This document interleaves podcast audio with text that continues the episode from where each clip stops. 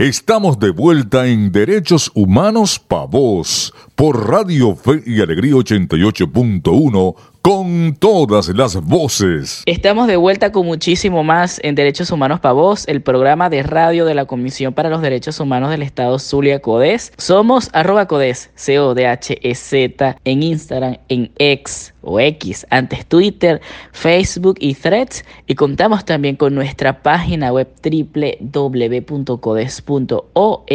Codes presentó el pasado 25 y 26 de noviembre una nueva edición de la Feria de Derechos Humanos, la FDH, un evento anual organizado por la Asociación Civil en conjunto con las 20 organizaciones que conforman la Red de Derechos Humanos del Estado Zulia, REDES, efectuado en los espacios del Centro de Bellas Artes Ateneo de Maracaibo. Una de las líneas de abordaje de la FDH fue los derechos de las mujeres, por lo que activistas, defensoras y organizaciones feministas se dieron cita para hablar sobre diversos temas relativos a estos derechos.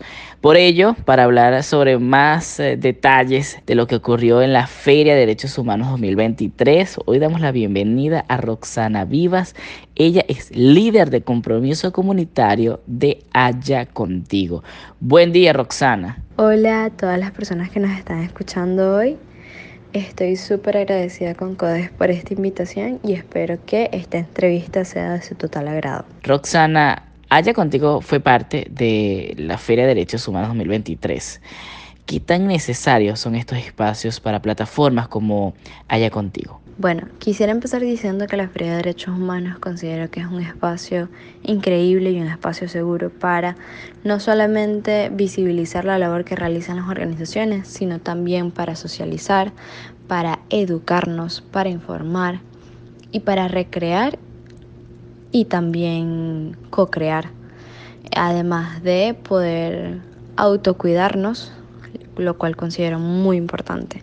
Para ella contigo participar en esta feria, que de hecho fue nuestra primera feria, significó bastante, significó el poder visibilizarnos en una plataforma donde además de haber muchas organizaciones, llegan muchas personas y esto permitió que eh, nuestro alcance se expandiera, lo cual es increíble para nosotras. Pero además nos permitió articular con otras organizaciones para futuras alianzas, lo cual también es algo sumamente valioso de rescatar y para nosotras significó muchísimo, significó como el primer espacio en el que pudimos eh, conversar sobre lo que es la aplicación de Haya Contigo, este, y poder socializarlo con otras personas, pero también de poder articular y generar incluso actividades que pronto este, ya van a salir de algunas de las organizaciones con las que estábamos ahí presentes. Ahora, Roxana, uno de los ejes temáticos de este año fueron los derechos de la mujer, como bien adelanté en la introducción de este segmento. ¿Por qué hay que seguir insistiendo en hablar de estos derechos en la sociedad actual venezolana? Bueno, en lo personal considero que eh, la sociedad actual venezolana sigue teniendo eh, muchos patrones violentos hacia las mujeres debido a esta cultura machista interiorizada y que hace sumamente necesario hoy día seguir conversando sobre los derechos de las mujeres, qué son, dónde se encuentran, dónde están protegidos, cuáles son, cuáles son las violencias que sufren las mujeres, cómo se previenen, cómo se identifican. Todo eso creo que es eh, realmente importante porque a pesar de que, en, por ejemplo, desde las organizaciones, algunas, por no decir la mayoría, estamos sensibilizadas en el tema, eso no significa que toda la sociedad venezolana lo sepa. Entonces generar espacios, por ejemplo, como la Feria de Derechos Humanos, que nos permite abordar en diferentes temáticas de los derechos de las mujeres, me parece increíble. No solamente porque eh, como personas nos cuestionamos y reflexionamos sobre ello, sino que también invitamos a la sociedad que participa dentro de esas ferias a eso, a la autorreflexión, al conocimiento, a la información y posteriormente la difusión de esa información. Ahora, Roxana, ¿cuál es el rol del Estado dentro de las luchas por los derechos de las niñas, adolescentes y mujeres? El rol que el Estado debe tener dentro de las luchas por los derechos de las niñas, adolescentes y mujeres debe ser un rol de responsabilidad, es decir, de cumplir con sus obligaciones tanto internacionales como nacionales con respecto a los derechos humanos de las mujeres.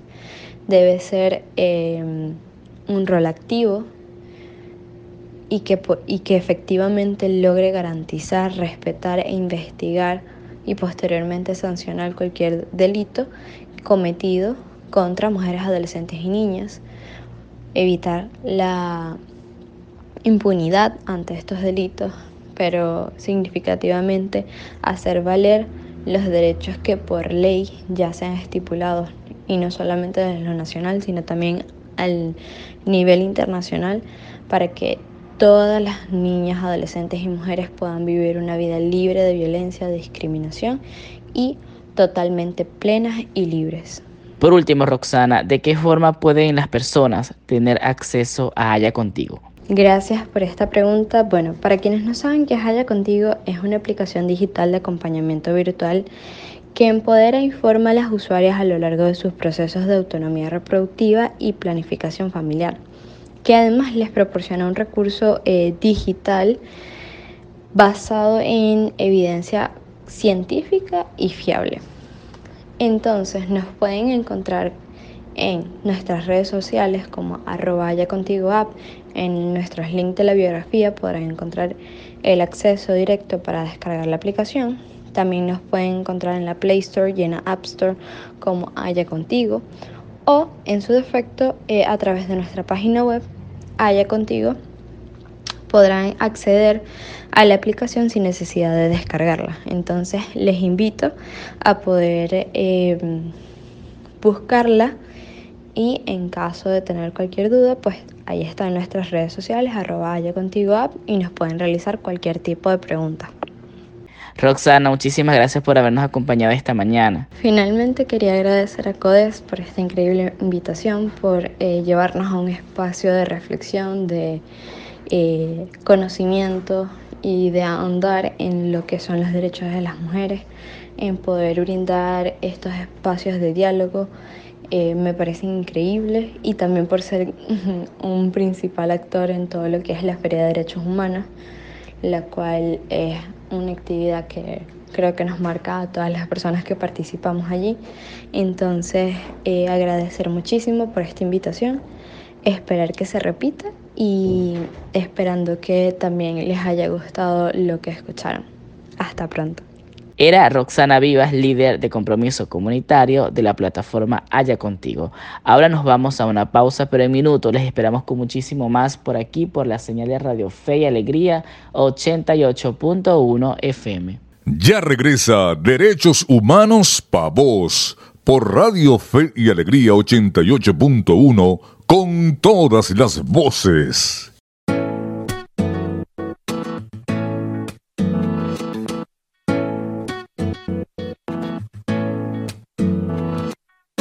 Beso se hizo calor, luego el calor movimiento, luego gota de sudor que se hizo vapor, luego viento que en un rincón de La Rioja movió el aspa de un molino mientras se pisaba el vino que bebió tu boca roja.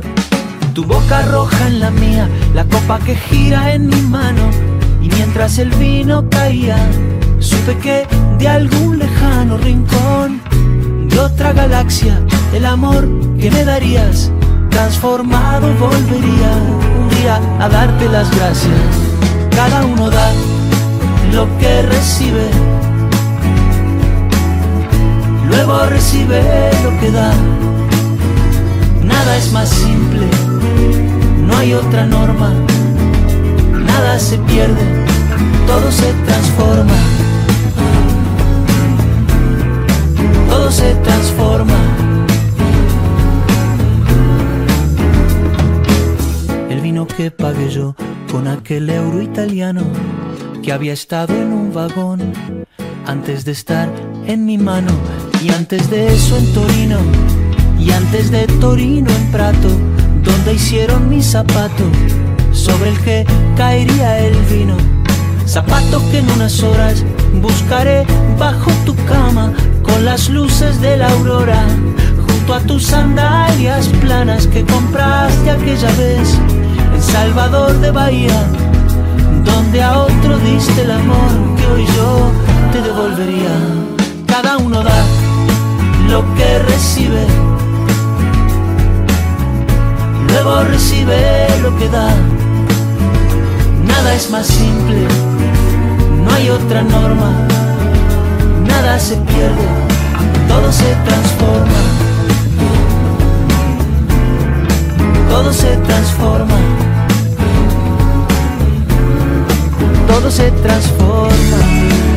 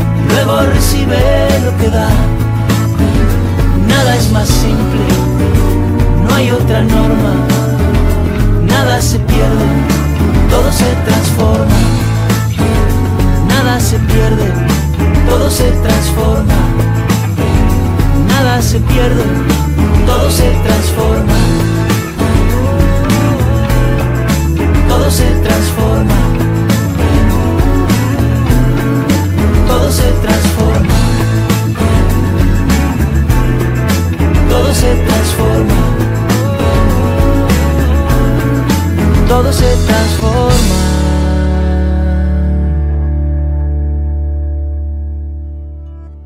Estamos de vuelta en Derechos Humanos Pa' Voz por Radio Fe y Alegría 88.1 con todas las voces. Ya estamos de vuelta en Derechos Humanos Pa' Voz. Como siempre recordándoles que pueden escuchar la retransmisión de este programa cada domingo de 7 a 8 de la mañana por la señal de Radio Fe y Alegría 88.1 FM. Continuando con nuestra sección de entrevistas, les comentamos que durante el primer semestre de 2023 continuó el contexto de hostilidad para la población LGBTIQ en Venezuela. 56 de los casos de discriminación y violencia ocurrieron en el mes de junio, mes del orgullo LGBTIQ y en el que hubo mayores reportes. Los incidentes discriminatorios y los discursos de odio marcaron el patrón de violencia en el periodo estudiado por el Observatorio Venezolano de Violencias LGBTIQ. Este observatorio denunció recientemente que entre enero y junio de este año, 2023, ocurrieron 154 casos de discriminación y violencia hacia la población LGBTIQ. Los resultados de voces contra el prejuicio informes sobre violencias y discriminación a personas LGBTIQ dejan ver la persistencia de un contexto hostil para estas personas en Venezuela. Es por eso y para conocer más datos sobre este informe es que hoy queremos darle la bienvenida a Glorielis Pérez. Glorielis es coordinadora de documentación del Observatorio Venezolano de Violencias LGBTIQ.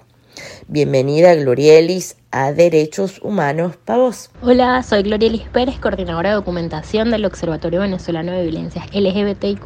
De parte de todo el equipo, agradecemos el espacio y enviamos nuestros saludos a la audiencia de Derechos Humanos Pavos. En el más reciente informe del Observatorio Venezolano de Violencias LGBTIQ+, se indica que entre enero y junio de 2023 ocurrieron 154 casos de discriminación hacia esta población en Venezuela. Glorielis, ¿qué formas de discriminación destacan dentro de este preocupante número que ustedes indican en el informe? En junio documentamos 56 casos de discriminación contra personas LGBTIQ, lo que representa el 36,36% de los casos.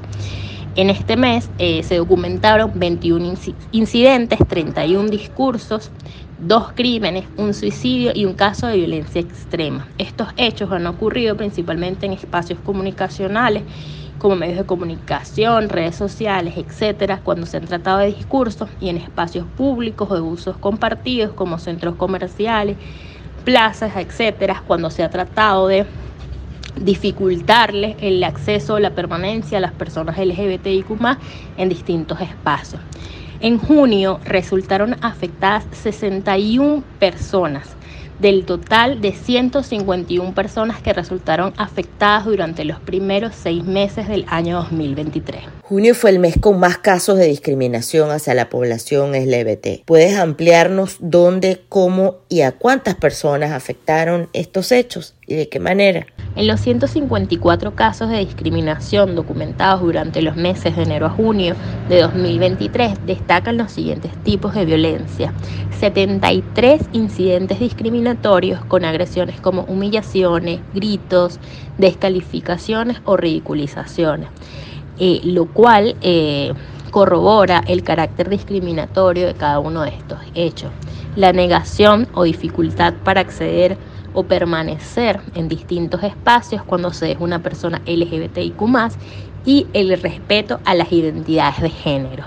Destacan también 65 discursos discriminatorios, 11 crímenes por prejuicios con violencias como con hechos como extorsiones, agresiones físicas, abuso sexual, detención arbitraria y un caso de violencia intragénero entre mujeres. Tres suicidios. En febrero, una mujer trans e intersex de 21 años se suicidó en el estado Sucre. En Mérida, una joven de orientación sexual diversa de 18 años. Y una chica trans de identidad protegida eh, también se suicidó durante estos primeros seis meses del año. Dos casos de violencia extrema, eh, un hecho de acoso sexual y violencia intragénero en una pareja de hombres. El 44,16% de estos tipos de violencias han sido motivados por el hecho de que las personas afectadas tenían más de una característica que les asociara a la población LGBTIQ y el 25,97% de estos mismos hechos ocurrieron por la orientación sexual de las personas afectadas, las cuales se sentían atraídas por personas de su mismo género o por más de un género. Loreles, los discursos discriminatorios son una forma de violencia en sí misma. ¿Cuán preocupantes ves tú estas formas de intervención que tienden a tener una repercusión pública muy amplia. Los discursos discriminatorios refuerzan la desinformación y los estereotipos negativos o prejuiciosos contra las personas LGBTIQ contribuyen a consolidar las desigualdades, además de justificar y limitar el acceso a los derechos que les corresponden a las personas LGBTIQ a través de los discursos se emiten mensajes de diversa índole, en algunos casos burlas contra esta población, estigmas que tildan a las personas LGBTIQ como incapaces, inmorales, enfermos, etc. En otros casos, no solamente se emiten prejuicios, los mensajes vienen acompañados de un accionar que busca limitar el, libre desenvolvimiento de estas personas. Representan una preocupación porque pueden generar una visión distorsionada sobre las personas LGBTIQ impactando de manera directa en la inseguridad e integridad de estas personas y de quienes defienden los derechos de esta población. Finalmente, Lorielis, y a manera de reflexión, ¿por qué es tan importante denunciar y visibilizar los casos de discriminación? Denunciar y visibilizar los casos de discriminación es fundamental para combatir este tipo de hechos, ya que permite caracterizar e ir comprendiendo los hechos de violencia a los que estamos expuestas las personas LGBTIQ por nuestras orientaciones sexuales, identidades o expresiones de género y o diversidad corporal. Además, conocer la cantidad y el alcance de cada discriminación y los espacios de vulnerabilidad puede contribuir a crear diversas políticas que permitan sensibilizar, prevenir y evitar que estos hechos ocurran. La denuncia también puede ser imprescindible para acceder a mecanismos de protección y para que los organismos encargados de prevenir y sancionar este tipo de hechos puedan actuar. Visibilizar y denunciar la discriminación cotidiana que siguen sufriendo muchas personas demuestra que no se tratan de hechos aislados que corresponden a una dinámica social y que es necesario informar sobre esto e implementar medidas de sensibilización, protección y prevención ante la discriminación. Muchísimas gracias Glorielis por habernos acompañado esta mañana en Derechos Humanos para Vos. Muchas gracias por invitarnos y por escuchar Derechos Humanos para Vos. Si tú o alguien que conoces está sufriendo discriminación por ser una persona LGBTIQ, es importante que sepan que no están solos. En el Observatorio Venezolano de Violencias LGBTIQ, contamos con servicio de apoyo psicolegal. Pueden contactarnos a través de arroba no más discriminación B en Instagram. Escuchábamos a Glorielis Pérez, coordinadora de documentación del Observatorio Venezolano de Violencias LGBTIQ. Ahora nos vamos a ir a una pausa, pero en minutos les esperamos con más por la señal de Radio Fe y Alegría 88.1 FM, aquí en Derechos Humanos para Vos. Ya regresa Derechos Humanos para Vos por Radio Fe y Alegría 88.1 con todas las voces.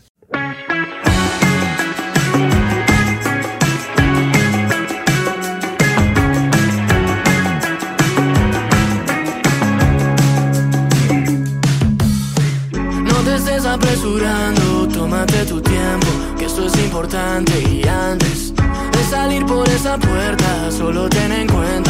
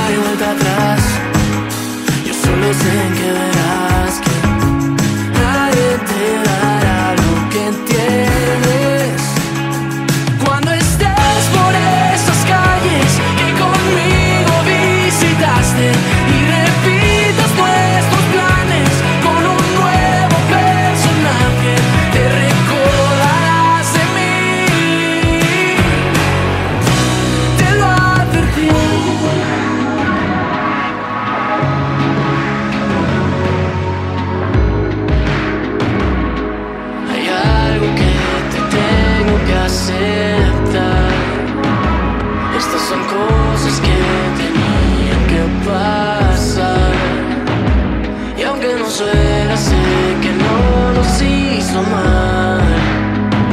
No puedo negar que solo espero que estas calles sean nuestras y más nadie. Que repitamos nuestros planes siendo nuevos personajes.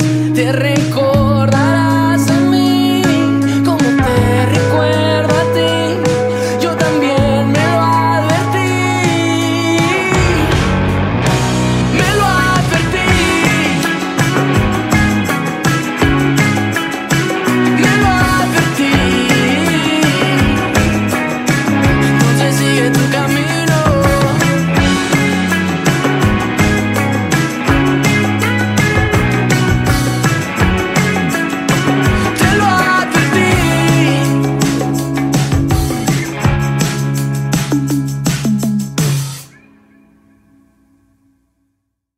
Estamos de vuelta en Derechos Humanos Pa' Vos por Radio Fe y Alegría 88.1 con todas las voces. El ABC de tus derechos. El 29 de noviembre se conmemora una efeméride muy significativa en materia de derechos humanos se celebra el Día Internacional de las Defensoras de Derechos Humanos, rindiendo homenaje a miles de mujeres en todo el mundo que se dedican a la defensa y promoción de los derechos humanos contemplados en la Declaración Universal de los Derechos Humanos.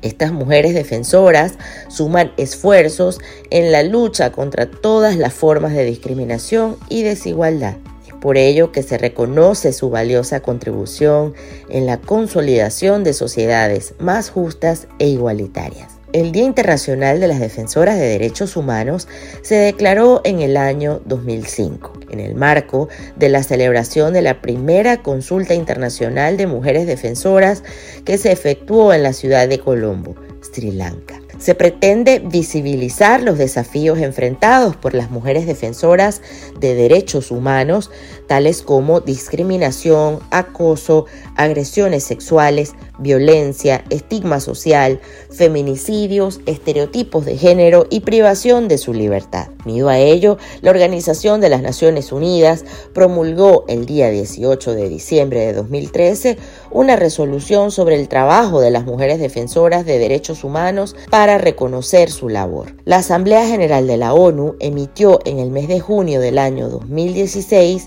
el documento Resolución de la Asamblea General de la ONU sobre protección de las defensoras de los derechos humanos y las personas defensoras de los derechos de la mujer. Aprende de derechos con CODES. En el ABC de tus derechos hablábamos del Día Internacional de las Defensoras de Derechos Humanos. Es por ello que a continuación mencionamos algunos títulos de documentales y películas emotivas e inspiradoras cuyo tema central está relacionado con valientes mujeres defensoras de los derechos humanos. En primer lugar tenemos la película Ángeles de Hierro, eh, una película norteamericana del año 2004, donde un grupo de valientes mujeres lideró a principios del siglo XX una lucha trascendental en favor del sufragio universal en Norteamérica. También tenemos a Clara Campoamor, la mujer olvidada eh, de España, del año 2011 de la directora Claudia Maña. La película trata que después de proclamarse en España la Segunda República en el año 1931, dos mujeres diputadas luchan fervientemente por los derechos de la mujer. También tenemos la película Las sufragistas eh, una película del Reino Unido eh, de la directora Sarah Gabron del año 2015. Es una película que trata el movimiento sufragista liderado por mujeres obreras que surgió en Inglaterra en vísperas de la Primera Guerra Mundial. También tenemos la película What Happened to Simone. Es un documental biográfico sobre la artista afroamericana Nina Simone. Eh, siendo ampliamente reconocida por su lucha por los derechos civiles de las personas de color en Norteamérica. Una cuestión de género es otra de las películas que les recomendamos de la directora Mimi Ledger del año 2018 y es una película que está inspirada en hechos reales en la cual se refleja el cambio de las leyes de Estados Unidos por discriminación de sexo impulsado por la jueza del Tribunal Supremo de Estados Unidos, Ruth Ginsburg. Luego de escuchar estas recomendaciones de películas y documentales, ah, ha llegado el momento de despedirnos, eh, queriendo por supuesto agradecer a los invitados del día de hoy, eh, Roxana Vivas, líder de compromiso comunitario de Allá Contigo, y a Glorielis Pérez, coordinadora de documentación del Observatorio Venezolano de Violencias LGBTIQ, por habernos acompañado esta mañana. Tras los micrófonos estuvimos acompañándoles en esta hora Adriana González, certificada de locución 49286, Héctor Brito y quien les habla María Alejandra Sánchez. En la producción general Winston León, en la coordinación de servicios informativos Jesús Villalobos y en la dirección de Radio Fe y Alegría Maracaibo Iraní Acosta.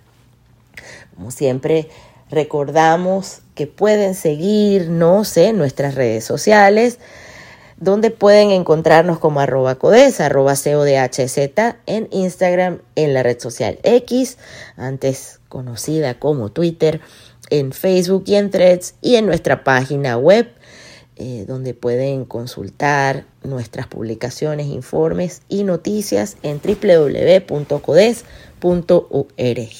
Sintonízanos en la próxima edición de Derechos Humanos para Vos por la señal de Radio Fe y Alegría 88.1 FM todos los sábados a partir de las 9 de la mañana y la retransmisión del programa los domingos por acá mismo a partir de las 7 de la mañana. Aquí nos encontrarás hablando de derechos humanos.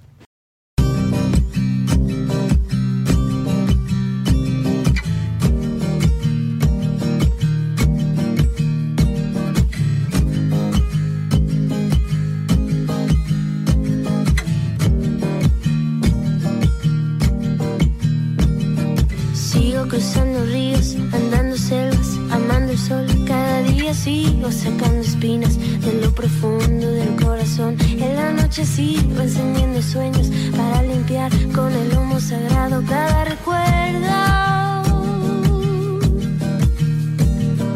Cuando escriba tu nombre en la arena blanca con fondo azul, cuando mire cielo en la forma cruel de una nube gris, aparezcas tú.